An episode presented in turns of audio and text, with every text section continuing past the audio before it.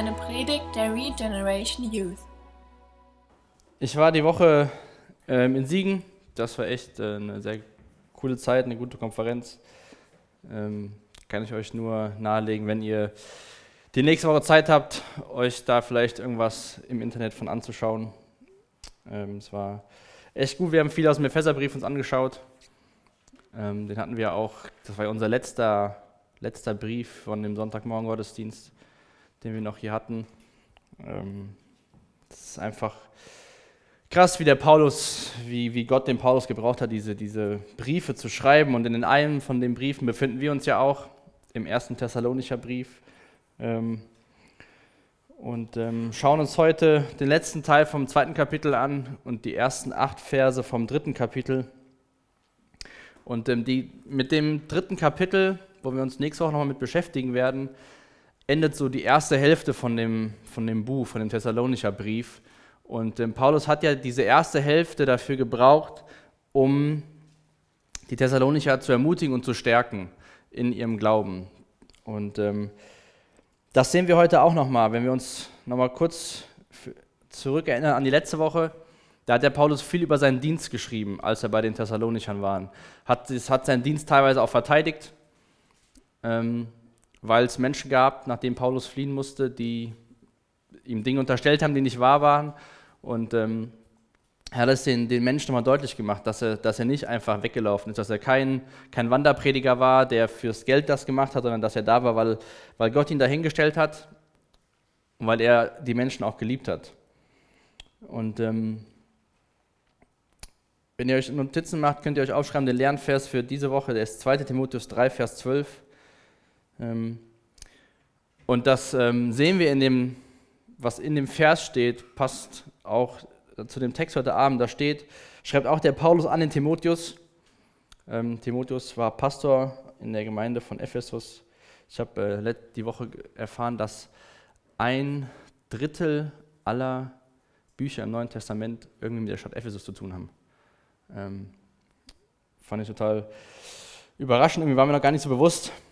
Aber allein schon, wenn man sich überlegt, wie viele Briefe der Paulus geschrieben hat. Und ich glaube auch, wenn wir heute sehen, wenn ich schon mal ein bisschen vorgreifen kann auf den Text, ähm, wo Paulus sagt, dass er gehindert worden ist vom Satan, die Menschen nochmal zu besuchen, hat Paulus aber sich nicht hindern lassen, sondern einen Brief geschrieben. Und er hat ja nicht nur einen Brief geschrieben, sondern hat viele Briefe geschrieben. Und ähm, wer weiß, ob Paulus so viele Briefe geschrieben hätte, wenn er das erste Mal in Thessalonik angekommen wäre, und der Satan ihn nicht verhindert hätte. Aber das ist ein anderes Thema. Der Lernvers ist, ähm, da steht drin, jeder, der in Christus Jesus glaubt und ein Leben zur Ehre Gottes führen will, wird Verfolgung erleben. Ist vielleicht jetzt nicht so der Ich fühle mich wohl Bibelvers zum Auswendiglernen. Ähm, aber es geht um das Thema. Ich habe die Predigt auch genannt, die unausweichliche Wahrheit. Ähm, es geht heute auch darum, um das Thema Leid oder Verfolgung. Und der Paulus sagt das nicht nur hier im zweiten Timotheus, der sagt es in unserem Text und auch noch an anderen Stellen, dass es quasi dazugehört. Und deswegen lasst uns auch so Sachen auswendig lernen, denn gerade wenn uns dann so Zeiten begegnen, wissen wir, dass es nicht von irgendwas jemand ins Böse will, sondern dass es äh, in Gottes Wort schon steht, dass es passieren wird. Bevor wir aber jetzt in den Text einsteigen, lasst uns bitte aufstehen. Ich lese den Text vor, 1. Thessalonicher Kapitel 2 ab Vers 17 bis Kapitel 3 Vers 8. Der Paulus schreibt, liebe Freunde, wir waren für eine Weile von euch getrennt, doch nur räumlich, denn mit dem Herzen waren wir immer bei euch. Aber weil wir uns so danach sehnten, euch wiederzusehen, bemühten wir uns sehr, zu euch zu kommen. Wir wären so gern gekommen und ich, Paulus, habe es immer wieder versucht, aber der Satan hat es nicht zugelassen. Denn, ihr seid, denn seid ihr nicht unsere Hoffnung und Freude unser Stolz, wenn Jesus, unser Herr, wiederkommt und wir vor ihm stehen werden? Ja, ihr seid unsere Ehre und unsere Freude. Als wir schließlich nicht mehr aushielten, beschlossen wir, dass ich allein in Athen bleiben sollte und schickten Timotheus zu euch. Er ist unser Mitstreiter für Gott und unser Bruder in der Verbreitung der guten Botschaft von Christus. Wir schickten ihn zu euch, um euch zu stärken und dem Glauben zu ermutigen und euch davor zu bewahren, durch die Schwierigkeiten, die ihr durchmachen musstet, verunsichert zu werden. Aber ihr wusstet natürlich, dass wir solche Hindernisse, vor solche Hindernisse gestellt werden. Schon als wir noch bei euch waren, haben wir euch gewarnt, dass bald Schwierigkeiten kommen würden. Und so geschah es auch, wie ihr ja wisst. Deshalb habe ich es nicht, als ich es nicht mehr aushielt, Timotheus zu euch geschickt, um herauszufinden, ob euer Glaube stark geblieben war und ob der Versucher euch bezwungen hatte und unsere Mühe vielleicht vergeblich gewesen war. Nun ist Timotheus gerade mit der erfreulichen Nachricht zurückgekehrt, dass euer Glaube und eure Liebe immer noch genauso stark sind. Er hat erzählt, wie gerne ihr unseren Besuch zurückdenkt und dass ihr euch genauso nach einem Wiedersehnt wie wir. In unseren Kämpfen und Schwierigkeiten hat es uns sehr getröstet, liebe Freunde, dass ihr fest im Glauben geblieben seid. Durch euer Festhalten am Glauben werden wir gestärkt. Jesus, ich danke dir für dein Wort. Ich bitte dich, dass du durch dein Wort zu uns redest, dass du uns nachher auch eine gute Zeit in den Kleingruppen schenkst. Jesus, danke, dass dein Wort alles uns sagt, was wir für unser Leben wissen müssen. Und ich bitte dich, dass wir auch solche Dinge im Glauben annehmen und es verstehen. Amen. Könnt euch setzen. Das Kapitel 2 kann man so in so drei Abschnitte unterteilen. Ähm, die ersten zwölf Verse hat Paulus darüber geschrieben, was die Missionare gemacht haben, also diese, diese Verteidigung von dem Dienst, als er bei ihnen war. Und äh, dann in den letzten Versen oder in den letzten Versen vom letzten Mal, Verse 13 bis 16, da sehen wir so, wie Paulus dann von, von sich weggeht auf die Thessalonicher und sagt, so das, so habt ihr reagiert und so habt ihr euch verhalten. Und jetzt geht es so wieder in den letzten Versen von dem zweiten Kapitel, Verse 17 bis 20, so zurück, wieder den Blick auf Paulus und oder auf die Missionare, Paulus und sein Team, ähm, wo er wieder darauf eingeht, warum sie nicht da waren. Oder dass sie sich sehr danach gesehnt haben, sie wiederzusehen. Und so beschreibt Paulus in Vers 17 die Absicht, die er hatte. Und die Absicht war, wieder bei ihnen zu sein. Wir haben uns sehr bemüht, zu euch zu kommen. Und äh, in der Elberfelder Übersetzung schreibt Paulus, wir aber, Brüder, da wir für kurze Zeit von euch verwaist waren. Das Wort verwaist hängt, ist auch, könnte man ja auch als familiären Begriff sehen, weise, wenn, wenn man äh, keine Eltern mehr hat. Und Paulus hat ja schon in den letzten Versen das Bild von einer Mutter und von einem Vater gebraucht. Und so fügt er dieses Familienbild, nutzt er weiter, um zu beschreiben, dass es für ihn echt schwer war, getrennt zu sein von seinen geistlichen Kindern, die er sozusagen nicht er bekehrt hat, das war schon Jesus, der das gemacht hat. Paulus war da und hat zu ihnen geredet, hat mit ihnen gelebt. Und Paulus wollte zurückkommen, aber wurde verhindert vom Satan. Und es war mindestens zweimal, dass Paulus versucht hat, ähm, nach Thessalonich zurückzukommen. Was jetzt die Gründe dafür waren, dass es nicht geklappt hat, also was die Hinderung war, das lesen wir nirgendwo, weder in unserem Text noch in der Apostelgeschichte oder in anderen Briefen. Ähm, da können wir nicht zu sagen, warum und was der Grund war, dass der Satan hatte und Paulus davon gehindert hatte. Aber ich finde das total cool zu sehen, dass das Paulus nicht gehindert hat, seinen, seinem Wunsch nachzukommen. Diese Sehnsucht, die Menschen wiederzusehen, die war da und er hat jetzt nicht gesagt, gut, okay, ich habe es zweimal versucht, es hat nicht geklappt, dann soll es wohl nicht sein, lassen wir es mal sein. Sondern, wir haben das eben gelesen im Text, Paulus hat Timotheus geschickt oder beziehungsweise hat Timotheus geschickt und hat auch einen Brief geschrieben an die Menschen. Und ich habe mich so gefragt, wie ich in meinem Leben bis jetzt damit umgegangen bin, wenn ich irgendwas unbedingt machen wollte und es nicht geklappt hat. Und äh, ich habe mir jetzt nicht immer die Frage gestellt, hat der Satan mich jetzt gehindert? Selten die Frage gestellt. Ähm, aber ich finde das faszinierend an dem Paulus, wie wie er wusste, was, was er wollte, was gut war, was nach, nach Gottes Weg war und dann versucht hat, einen anderen Weg, diese Menschen zu erreichen und nicht zu sagen, ich gebe jetzt auf, das macht keinen Sinn. Der hatte echt eine enge Beziehung zu, den, zu, dem, zu den Menschen dort. Und wie gesagt, ich hatte es eben schon erwähnt, Paulus hat an diesen Brief geschrieben und auch einen zweiten Brief und andere Briefe. Er hat auch in Rom Briefe geschrieben, als er in Gefangenschaft war. Und ich weiß nicht, was, was der Teufel davon so gedacht hat, als er Paulus aufgehalten hat. Ähm, aber wir lesen es auch in der Apostelgeschichte meistens, wenn der Teufel versucht hat, irgendwas zu verhindern. Zum Beispiel, wo Stephanus gesteinigt worden ist. Kurz danach haben wir immer davon gelesen, dass die Gemeinde sich ausgebreitet hat, dass mehr Menschen zum Glauben gefunden haben. Und das finde ich auch total mutmachend, wenn wir das auch äh, vom Sonntag, muss ich gerade dran denken, was der, was, was, was der David auch in seiner Predigt gesagt hatte, wo auch selbst das Werk am Kreuz, was wir feiern, wo der Satan wahrscheinlich sich gefreut hat, dass er Jesus besiegt hat, am Endeffekt er selbst besiegt worden ist. Und dass der Satan keine, keine größere Macht hat als Jesus, seine Pläne durchzusetzen. Und Jesus sagt, oh Mist, das ist mir nicht so gut gelungen. Und so lasst uns da echt Mut fassen in dem Paulus und uns ein Vorbild nehmen, dass wir nicht bei guten Absichten sofort sagen, gut, dann, dann klappt es jetzt nicht. Sondern lasst uns gucken, ob es da vielleicht andere Wege gibt, die das, das zu erreichen. Ich hoffe, die, die Predigt, Andacht bleibt heute so kurz, dass wir nachher noch genug Zeit haben zu Kleingruppen. Von daher werde ich immer zwischendurch euch auch Fragen stellen und die gar nicht unbedingt beantworten, ähm, weil das wollen wir gemeinsam in den Kleingruppen tun, dass wir voneinander, miteinander lernen, uns darüber austauschen. Aber ein anderer interessanter Punkt ist, die nächsten beiden Verse, gerade Vers 19, wo Paulus auf das Wiederkommen Jesu eingeht. Und ich weiß nicht, ob ihr euch noch an den letzten Vers aus dem ersten Kapitel ähm, erinnern könnt. Kapitel 1, Vers 10. Da schreibt Paulus, und wir die Rückkehr seines Sohnes vom Himmel erwartet.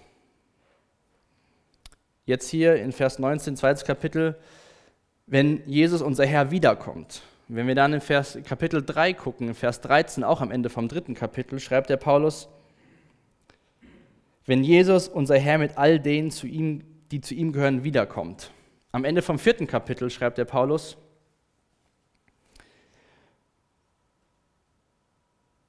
um dem Herrn zu begegnen und in Ewigkeit bei ihm zu bleiben. Tröstet euch also und gegenseitig mit diesen Worten. In den ersten vier Kapiteln, immer am Ende von dem Kapitel, hat Paulus den Blick darauf, dass Jesus wiederkommt. Wir haben die, die Serie genannt Blick Richtung Himmel. Immer wieder zwischendurch lenkt Paulus den Blick von den Thessalonichern darauf, dass Jesus wiederkommen wird.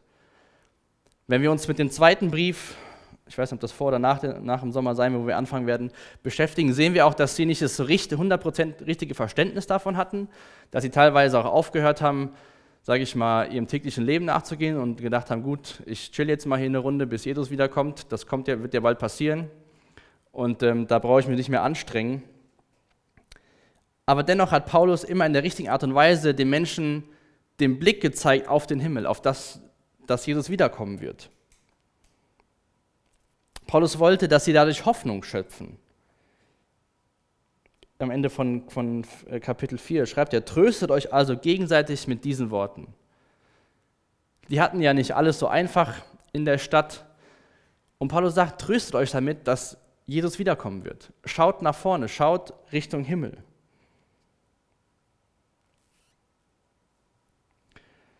Und dann könnte man ja denken, dass Paulus so ziemlich arrogant und eingebildet ist, finde ich zumindest. Wenn man liest, denn seid ihr nicht unsere Hoffnung, unsere Freude, unser Stolz?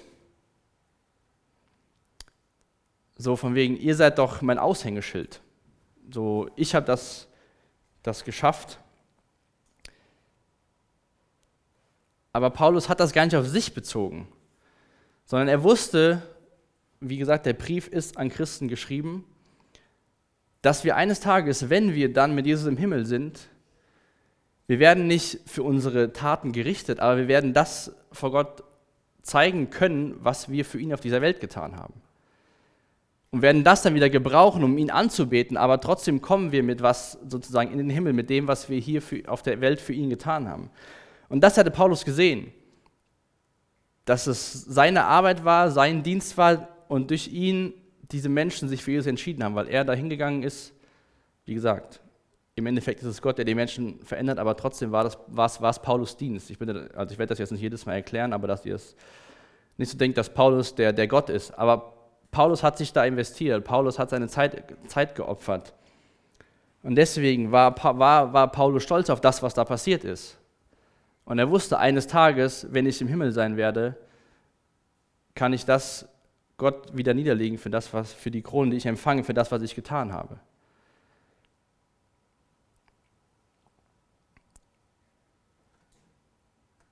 Und dann schreibt er, ja, ihr seid unsere Ehre und Freude. Jetzt denkt mal an das Bild von Eltern mit einem kleinen Kind. Und dann lernen die Kinder die ersten Sachen, lernen laufen oder dann später machen sie vielleicht irgendeinen Sport und werden gut da drin. Und dann sieht man ja immer die stolzen Eltern, ja, dass sie sich total darüber freuen, was die Kinder können und ja, mein Kind kann jetzt schon laufen oder mein Kind kann jetzt schon Mama und Papa sagen. Und Eltern sind ja ganz normal stolz auf ihre Kinder, weil sie irgendwas was erreicht haben. Und ich glaube, so ist auch Paulus stolz auf sozusagen seine geistlichen Kinder in Thessalonich, was sie quasi, wie sie den Glauben angenommen haben und auch dann gelebt haben. Wie so, wie so ein Papa und Mama sich freuen, wenn Kinder irgendwas Tolles erreichen oder das besser lernen.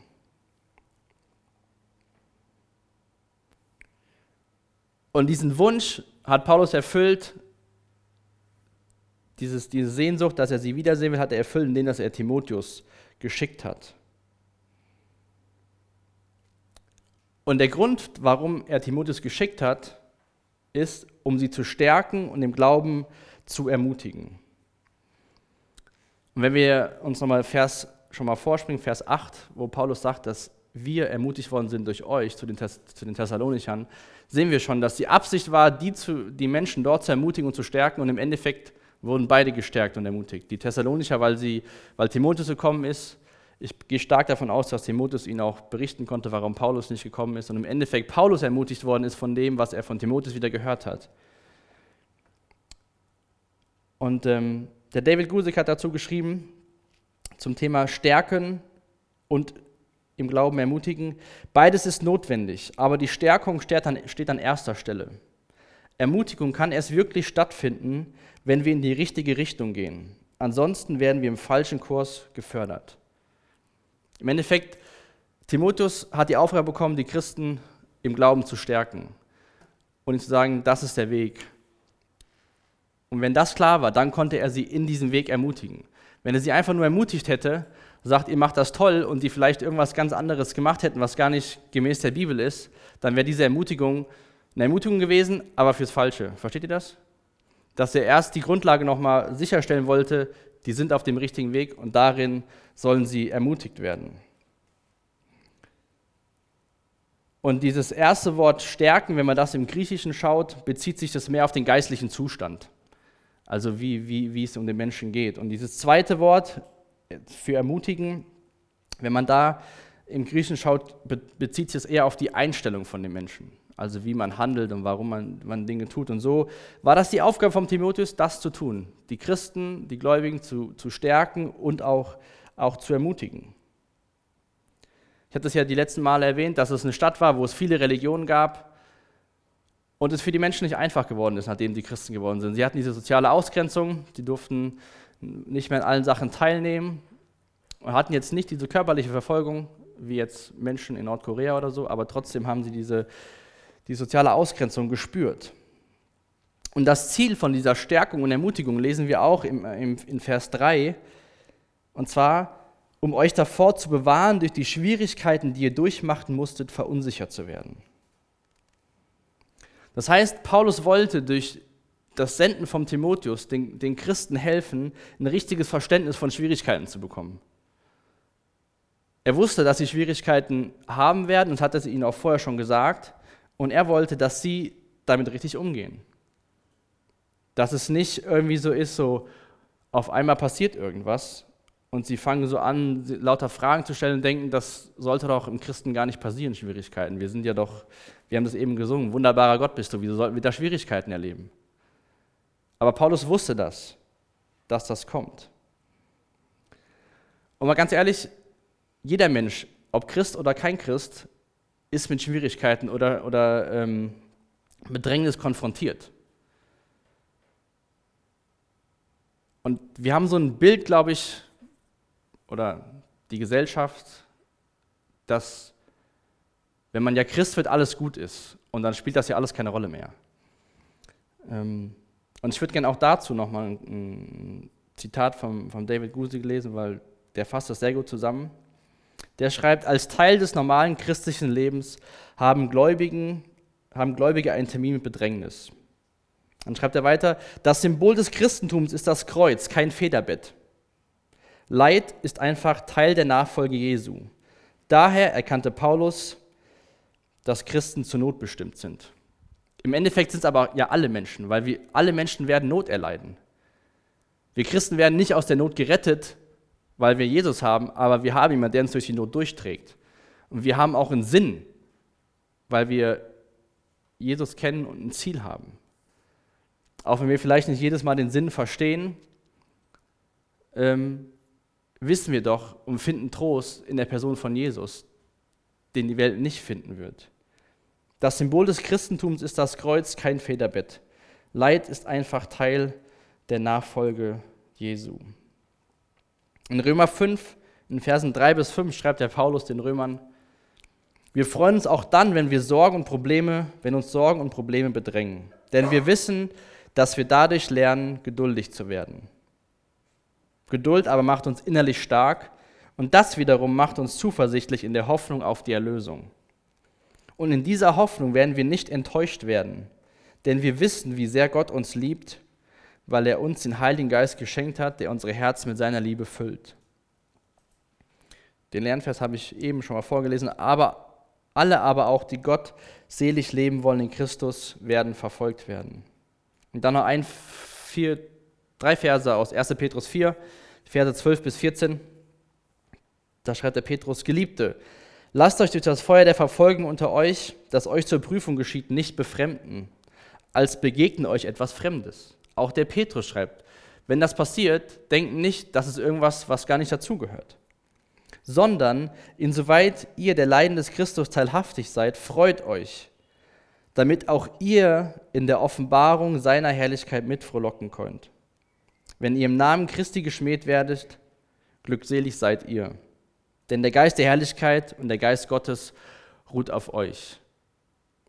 In der Bibel gibt es noch viel mehr Verse dazu. Das waren nur mal einige ausschnittsweise Verse, wo es darum geht, dass Leid und Christ Christsein, das spielt sich nicht gegenseitig aus, das, das gehört einfach dazu. Und wie gesagt, das ist vielleicht so eine Wahrheit, die, die tut nicht erstmal gut. Weil wer will schon mit, mit Schlechtem konfrontiert sein? Aber nochmal, wir, wir haben ja was, mit, wo wir in diesen Zeiten hingehen können.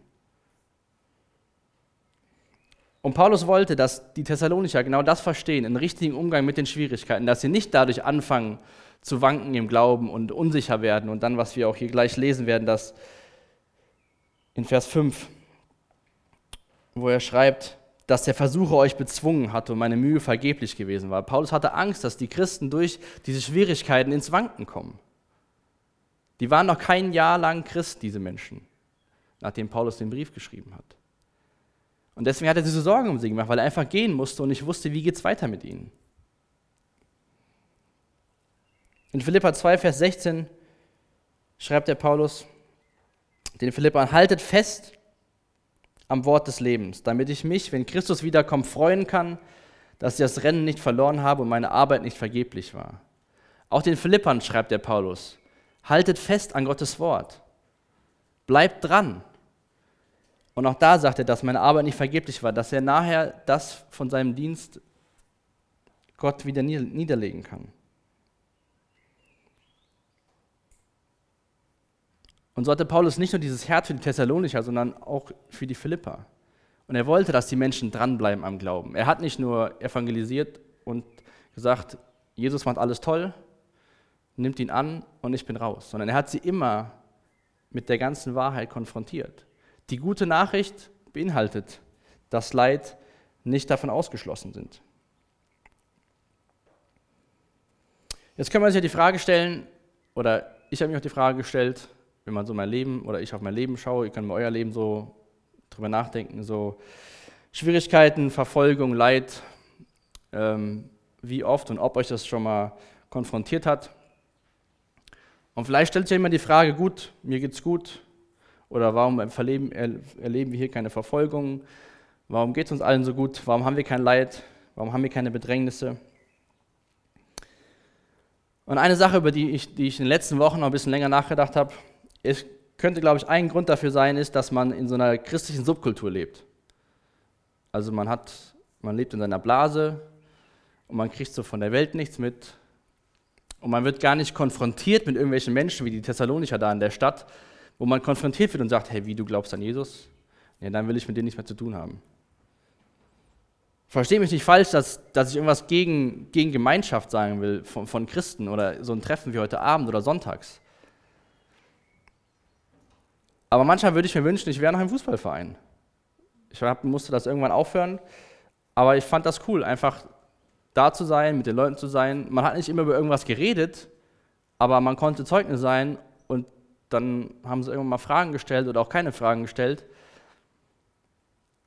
Aber lasst uns zusehen, dass wir, unsere besten Freunde sollten Christen sein, aber wir sollten doch Menschen in unserem Umfeld haben, die auch Jesus nicht kennen, weil wie wollen wir sonst Menschen von Jesus erzählen, wenn wir uns nur in unserer Subkultur, in unserer Blase aufhalten.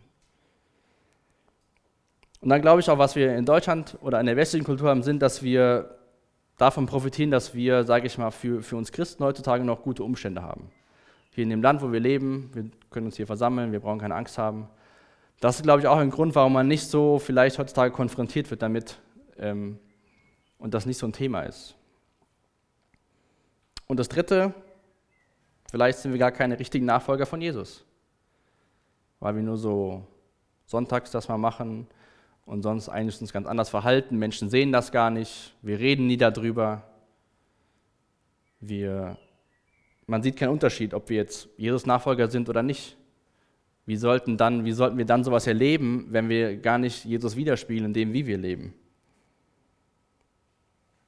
Nachfolge und die Werte von Jesus sind uns nicht so ganz, nehmen wir nicht so ganz ernst und wenden die nicht so ganz an.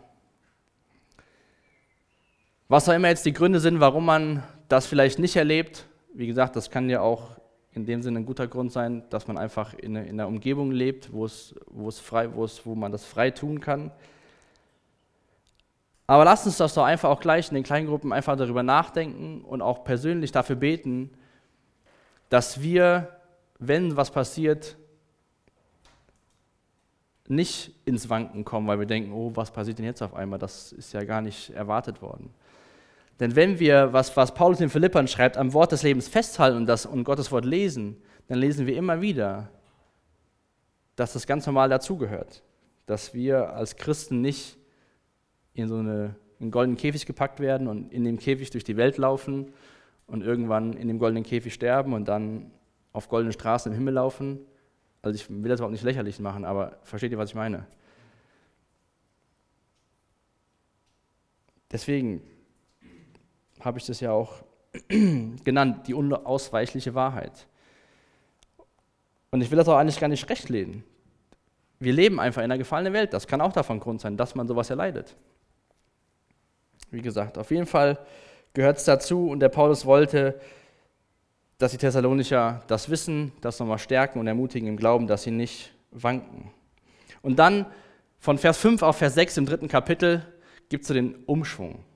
Bis Vers 5 ist so Paulus sein Zustand, bevor er die Botschaft bekommen hat von Timotheus, was, was in Thessalonich losgeht und abgeht. Und in Vers 6 lesen wir, dass Paulus schreibt, Timotheus ist zurückgekommen und er ist völlig erleichtert.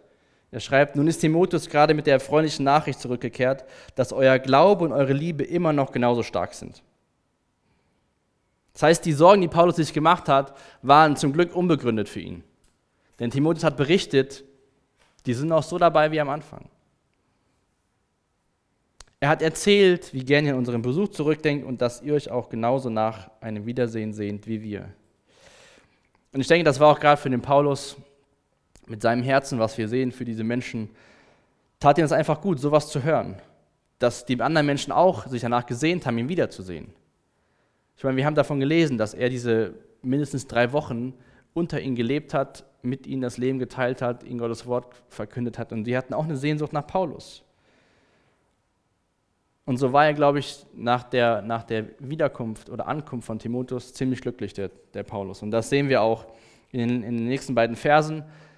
So diese Wechselwirkung von einem, von einem Glauben, der echt ist. Und zwar schreibt der Paulus dann, in unseren Kämpfen und Schwierigkeiten hat es uns sehr getröstet, liebe Freunde, dass ihr im Glauben festgeblieben seid. Durch euer Festhalten am Glauben werden wir gestärkt. Das hatte ich eben schon mal kurz erwähnt, dass die Intention von Paulus war, er will sich um die Menschen kümmern, er will, dass Timotheus sie ermutigt und stärkt im Glauben. Timotheus kommt zurück und was passiert? Uns hat es sehr getröstet, liebe Freunde, dass ihr festgeblieben seid im Glauben. durch das Festhalten von euch werden wir gestärkt. Das heißt, im Endeffekt haben die Thessalonicher, ohne dass sie es wussten, Paulus gestärkt und ermutigt oder, oder getröstet.